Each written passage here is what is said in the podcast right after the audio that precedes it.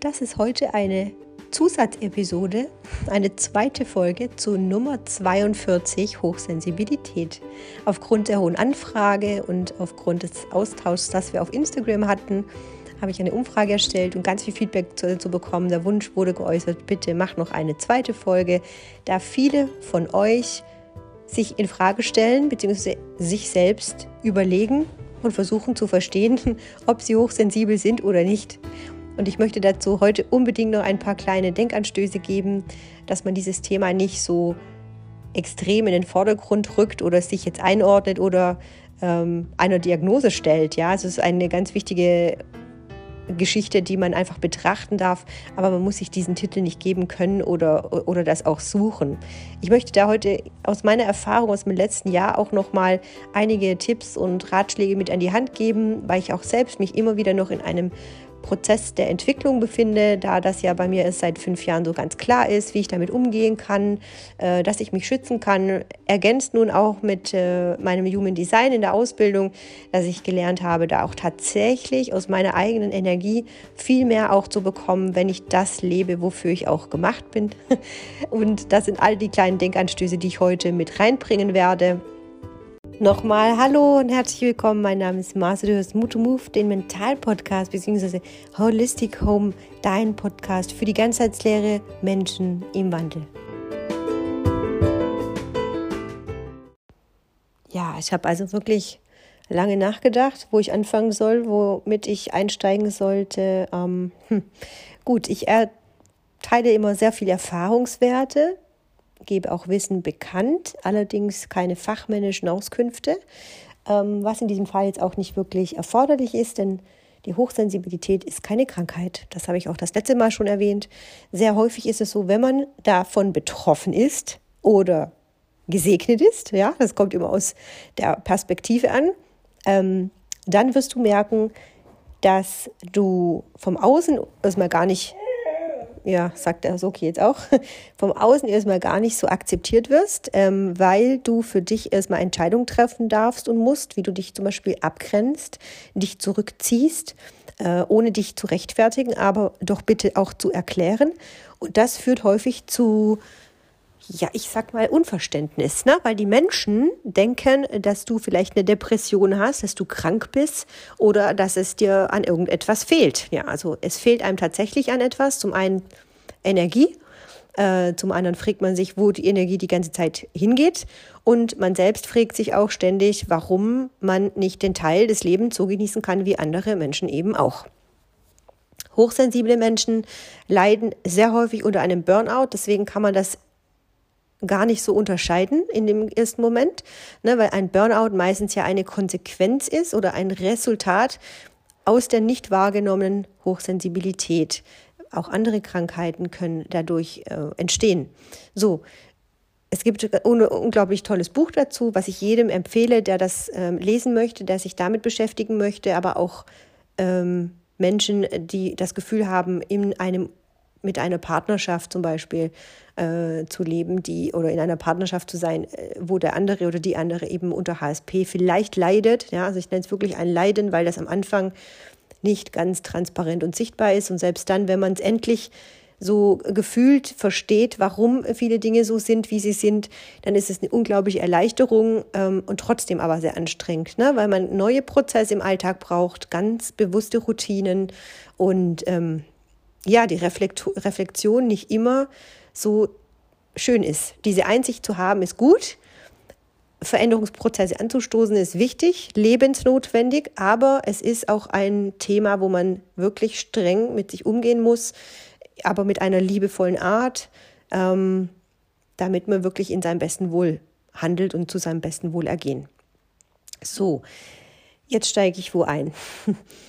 ähm, bei den meisten, die das selber spüren, dass sie etwas anders sind, dass sie permanent erschöpft sind, weil sie sich im Umfeld ermüdet fühlen. Ne, das war jetzt bei ganz vielen so, die meine vorige Podcast-Folge gehört haben und gesagt haben, unglaublich, ich nehme das auch so wahr, das geht auch so.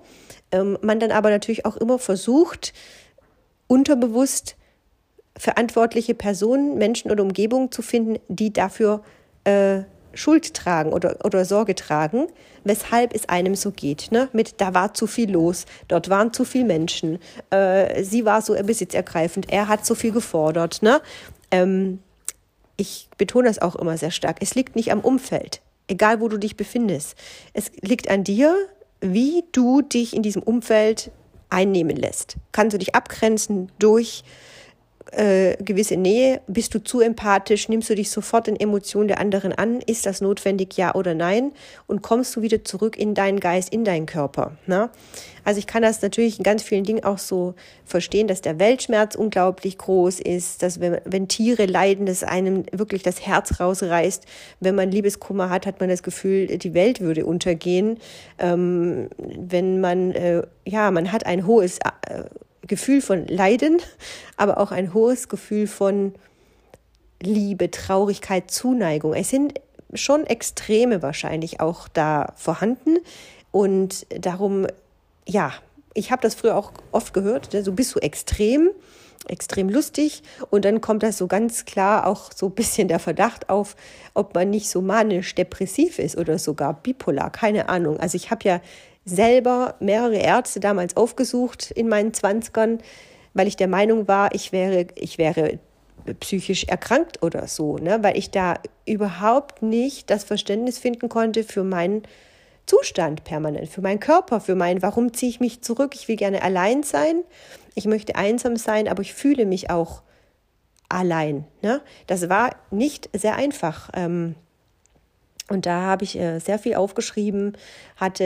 äh, ja, ich glaube, so kurz vor meiner Erkrankung auch eine ganz tolle Therapeutin, die äh, das auch in Verdacht schon hatte, sagte zu mir, sie sind, glaube ich, einfach hochsensibel und ein auch sehr sensibles Persönchen.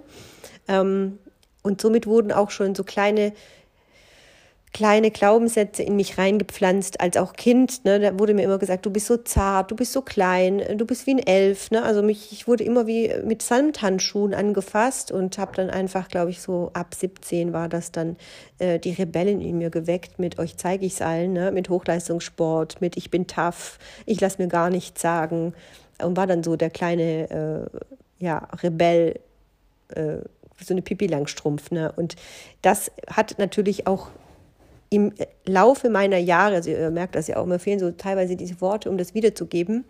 Ähm, 29 war ich, als ich meine Diagnose Brustkrebs bekommen habe.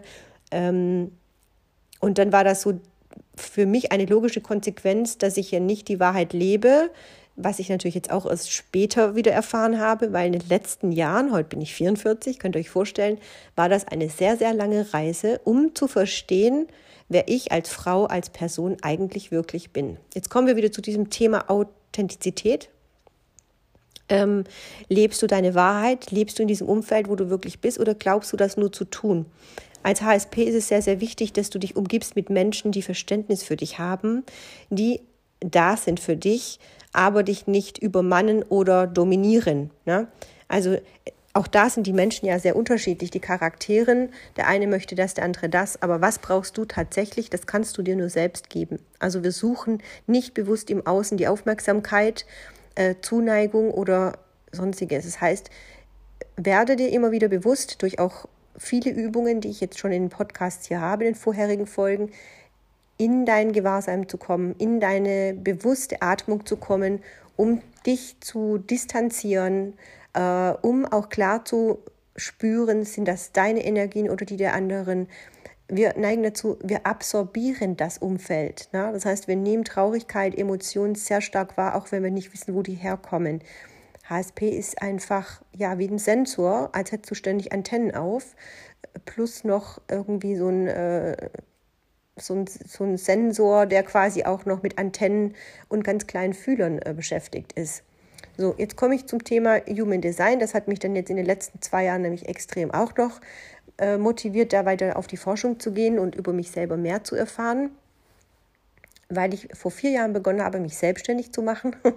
Und der Weg war ja auch nicht einfach, die ersten zwei Jahre. So, jetzt bin ich aus der alten Schule raus, also Schule, System, ne? ich sage immer Schule, weil ein altes System ausgebrochen. Ich wusste, da gehöre ich nicht hin mir gefällt das nicht, in einem Konstrukt zu leben. Das ist nicht meine meine Art und Weise, so zu leben und zu arbeiten. Also bin ich aus diesem ausgebrochen. Und durch die Selbstständigkeit kommst du natürlich ganz schnell in eine neue Spirale, in ein neues Handeln, ständig im Sein, im Tun, weil man ja dafür sorgen muss, dass das Einkommen gesichert ist. Ne? Also auch hier kann HSP äh, ganz schnell mit dem Verstand funktionieren, aber nicht mit dem Körpergefühl. Und damit habe ich mich dann beschäftigt, dass ich so bewusst auch mein Business aufbaue, ohne dass mein Körper ständig in diese Erschöpfungszustände kommt. Und das heißt, du kannst nicht so viel Yoga machen, so viel meditieren, um dann wieder mehr zu arbeiten. Es ist ja ganz wichtig, in deiner eigenen Energie zu sein, aber auch in den eigenen vier Wänden zu sein. Ne? Das ist ein gewinnbringendes Thema, wenn du mit äh, einer Hochsensibilität äh, im Homeoffice arbeit, arbeitest, nicht so viele Menschen um dich hast, ne? viel in die Natur gehst aber dennoch bist du vielleicht gar nicht dafür gemacht, um acht Stunden am Tag zu arbeiten, sondern dreimal zwei oder nur den Morgen oder nur den Mittag. Oder wenn du dich gut fühlst, ne? du hast die Entscheidungsgewalt und macht ja auch über dich und deine Gesundheit. Also Gesundheit steht sowieso an aller, allererster Stelle. Jetzt komme ich wieder zum, zum Eingangsthema. Das Human Design hat mir vor zwei Jahren, als ich die Ausbildung, die Grundausbildung, sage ich jetzt mal, angefangen hatte, ähm, erstmal Einblick in mein eigenes Chart gegeben. Jetzt bin ich ja seit 2001 holistisch ausgebildet, in der Chakrenlehre ausgebildet. Ich bin Metaphysikerin. Ich habe, ähm, weiß ich nicht, über 2000 Ausbildungsstunden auch gemacht. Ich war im Kloster. Ich war bei einem Zen-Meister äh, neun Jahre im, im Mentoring. Also ich habe ihn immer noch meinen Mentor. Gott hab ihn selig. Ähm, aber das ist eine Lehre, die sich aufeinander aufbaut. Ne? Und ich versuchte immer mit Wissenschaft und Verständnis mich zu analysieren und zu bewerten. Und das ist super anstrengend, weil man die Antwort nicht findet, die man sucht. Ne? Man braucht so diesen Aha-Effekt. Und ganz vielen von euch geht das dann auch so. Aha, ich bin endlich hochsensibel. Jetzt weiß ich die Lösung für alles. So vielen geht es auch so mit dem Human Design. Man bekommt dieses Chart und man fühlt sich total, jetzt verstehe ich das alles. Ne? Aber auch das hat ein gewisses Suchtpotenzial, weil es hört nicht auf. Wir beschäftigen uns permanent mit uns selbst weil der Mensch möchte gerne sich optimieren. Der Verstand möchte wachsen, alles logisch erklärt haben. Aber was ich jetzt sagen möchte, ist, dass unser Seelenzustand, unsere, unser Geisteszustand, der in diesem Körper inne sitzt, nur dazu dient, um in dieser Welt etwas voranzutreiben, die Berufung zu leben, die Gabe zu haben. Und deine wahre Fähigkeit zu leben als HSP ist das größte Geschenk, was du haben kannst. Das heißt, Schau dir genau an, wo, wo Menschen dich um Hilfe bitten, worin bist du gut. Das ist das, wofür du bestimmt bist. Du suchst dir nicht den perfekten Job und das perfekte Leben, sondern du wirst gerufen. Darum nennt sich das ja auch Berufung. Und HSP kann dir ganz klar auch ein Kompass sein, um deinen Seinszustand besser zu verstehen. Wo wächst die Energie, wo nimmt sie ab? Mit wem musst du dich lernen abzugrenzen? Was tut dir gut, was tut dir nicht gut? Denn sehr häufig schaltet sich der Verstand ein und du hast das Bauchgefühl nicht mehr gehört. Oder das Herz möchte gerne und dann beginnt der Kopf eine Lösung zu suchen, wie das funktionieren kann. So funktioniert das aber nicht. Ne? Und Human Design ist mit ganz vielen Elementen aus dem I Ching, ähm, aus der Chakrenlehre, verbunden mit ähm, ganz vielen alten kulturellen und kinesi kinesiologischen äh, Bausteinen und japanischen äh, integriert, also wirklich über Jahrhunderte ausgearbeitet und hat, glaube ich, aus den letzten 300 Jahren ungefähr die Systeme so erneuert, dass sie zeitgemäßer sind. Ähm, was, was mir natürlich gefallen hat, ist, dass das Human Design auf die Chakrenlehre des Yogas aufbaut, weil Yoga einfach tausende von Jahren alt ist und es gibt neue Erkenntnisse und so weiter. Also es lohnt sich, sich damit zu beschäftigen, aber ich sage es auch, nur sich damit einzulesen heißt gar nichts. Also solltest du wirklich professionell ein, ein Reading machen lassen, dein Chart, Chart komplett selbst leben für ein, zwei Jahre. Das ist ein Experiment, um sich selber besser kennenzulernen. Und dann wirst du auch ein bisschen mehr Lösungen finden, wie du mit deiner Hochsensibilität, falls sie denn da ist, äh, besser umgehen kannst. Ähm, ja, also es geht hier wirklich stark um die Autorität, die du lebst, die Wahrheit, mit der du auf die Welt gekommen bist. Was deine Seele möchte, ist wachsen mit deiner Autorität. Und dann, um auch gesund zu sein, hast du natürlich die Gabe bekommen, als HSP auf deine Sensoren zu hören. Und damit du in deiner Energie bleibst, hast du gewisse Geschenke bekommen und dazu kannst du dich gerne in deinem Human Design selbst einlesen oder in einem Reading. So, das bedeutet, machst du Pausen, weißt du, welcher Typ du bist, kennst du deine Linien, kennst du deine Tore, deine Kanäle, was gibt dir etwas, was solltest du nicht tun, wo sind deine Stärken, wo sind deine Fähigkeiten und wo sind die Schatten. So, die Schatten das ist das, woran wir alle im Moment sehr, sehr stark auch gearbeitet haben oder auch lernen seit der Pandemie, dass die Schatten nach oben kommen. Die Grundbedürfnisse werden in Frage gestellt. Ja? Ähm, wir haben Existenzängste, ganz viele Zweifel.